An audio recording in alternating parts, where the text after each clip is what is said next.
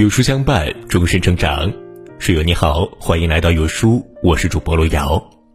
今天跟大家分享的文章叫做《看了那个陪伴孟晚舟回国的男人》，我终于明白了他的底气在哪里。一起来听。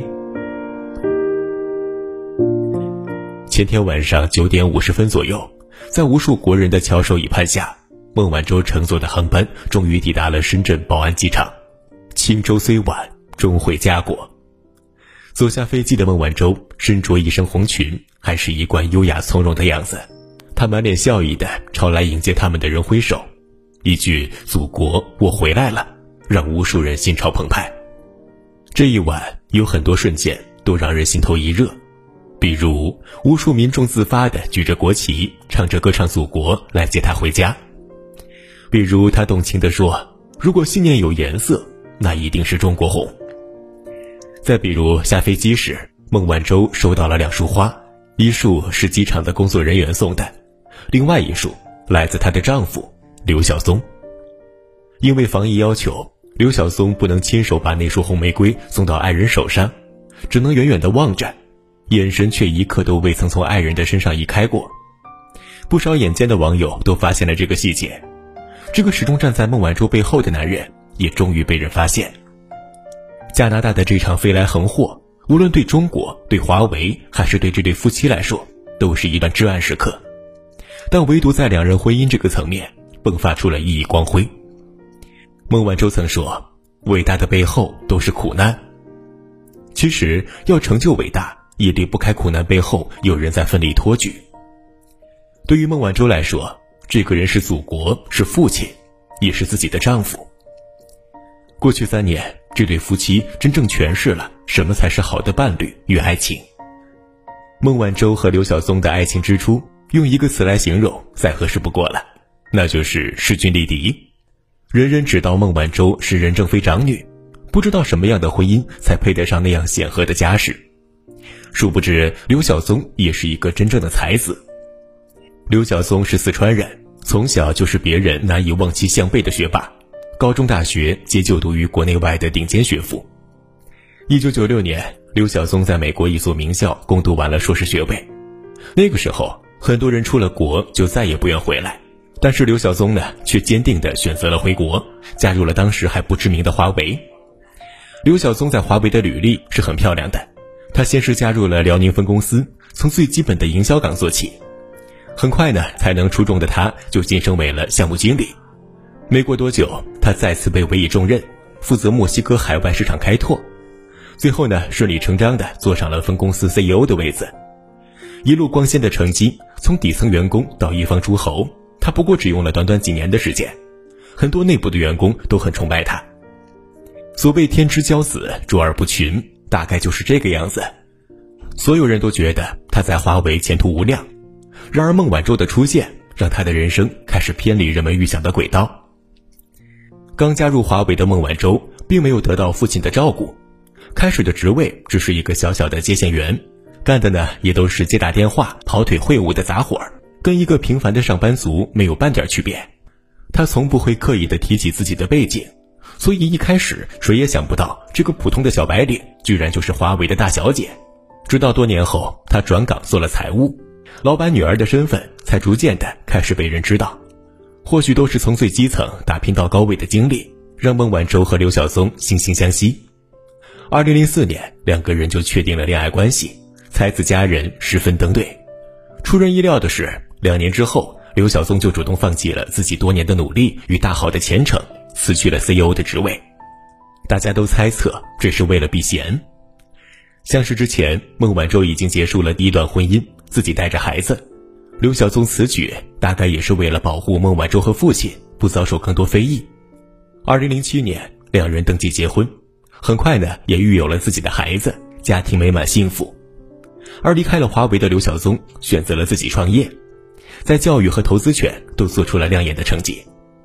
生活上他们琴瑟和鸣，事业上他们并驾齐驱。纵观这一路的历程，两个人都未曾如何轰轰烈烈。甚至很多人谣传孟晚舟早就离婚又结婚，可是外界的很多声音都没能动摇他们半分。两人一直在风云变幻中岁月静好的生活着，直到风暴来临。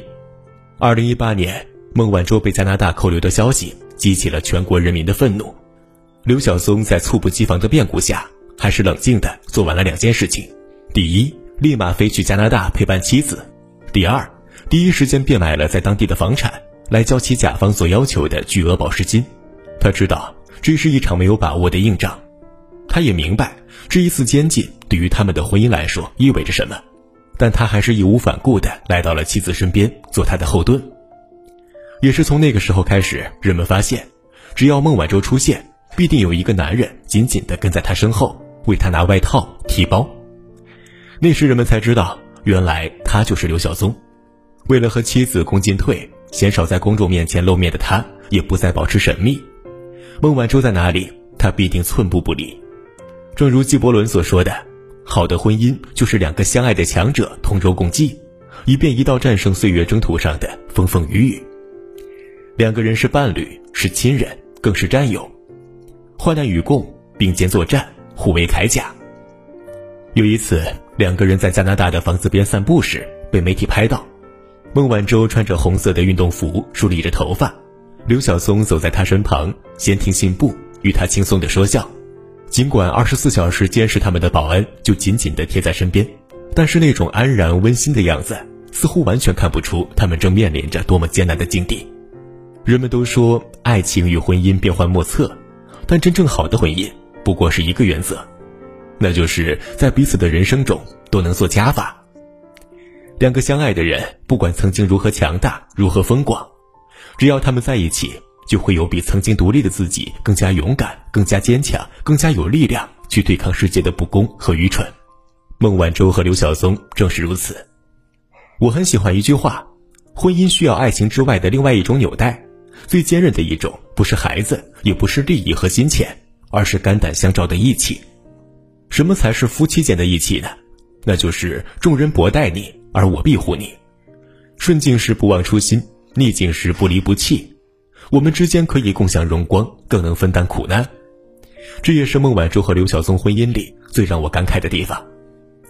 为了婚姻，我可以激流勇退，舍弃十年心血；为了你，我宁愿将自己置身风暴，直面苦难。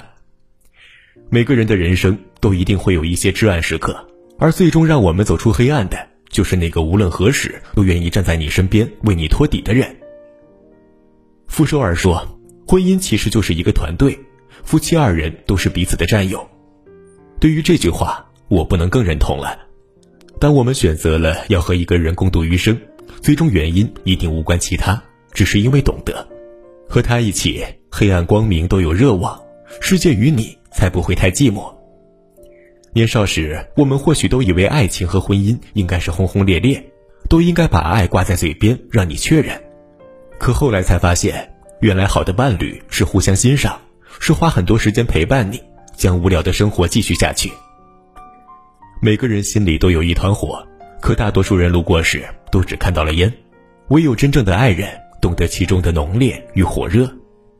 祝福孟晚舟和刘晓松，苦难过去，愿此后细水长流，皆是坦途。只有持续学习和成长，才能实现认知的跃迁，终身成长，让生活更美好。点击文末视频，和有书君听听有书 CEO 的阅读成长之路。看完记得给视频点赞加关注哦。好了，今天的文章到这里就跟大家分享结束了。如果您喜欢今天的文章，或者有自己的看法和见解，欢迎在文末留言区和有书君留言互动哦。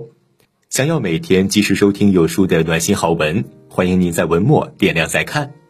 觉得有书的文章还不错，也欢迎分享到朋友圈，欢迎将有书公众号推荐给朋友们，这就是对有书君最大的支持了。明天同一时间，我们不见不散，拜拜。